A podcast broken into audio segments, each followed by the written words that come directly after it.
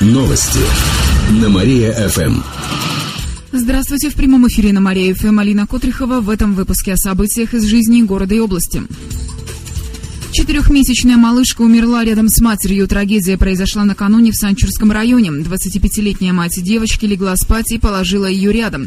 Женщина была пьяна. В Яранском межрайонном следственном отделе сообщили, что ее муж спал в соседней комнате.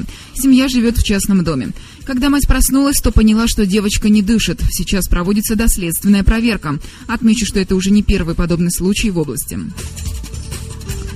Благоустраивать спорный сквер не будут. Речь идет о зеленой зоне на пересечении профсоюзной и Карла Маркса. Глава город администрации Дмитрий Драный сообщил, что в бюджете нет денег на благоустройство территории. Ранее вокруг сквера шли общественные споры. Вятская торгово-промышленная палата хотела построить там офисный центр. Он должен был состоять из трех зданий высотой в 20 этажей. Однако кировчане решили сохранить сквер. Они проводили собрания против строительства. Торгово-промышленная палата арендовала у мэрии этот участок земли. Словам Дмитрия Дранова, срок аренды закончился в прошлом году, а никаких работ на территории не проводилось. В итоге мэрия отправила заявление о расторжении договора в суд. В это время на участке начали возводить забор. Он и привлек внимание общественности. По мнению главы администрации города, активистов, которые были против строительства центра, нужно привлечь к обсуждению дальнейшей судьбы сквера. Сейчас ему требуется восстановление.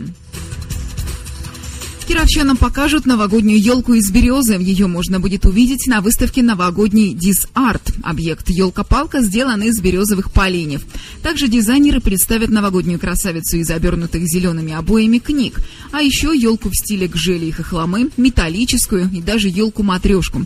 Организаторы рассказали, что посмотреть на необычные елки можно бесплатно. Экспозиция уже открылась в торговом центре Джем Молл. А в эту субботу в 5 часов вечера кировчан приглашают проголосовать за три лучшие лучшие елки.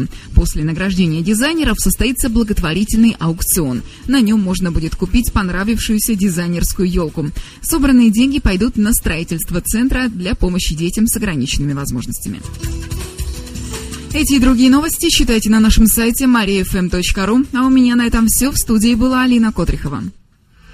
Новости на Мария-ФМ.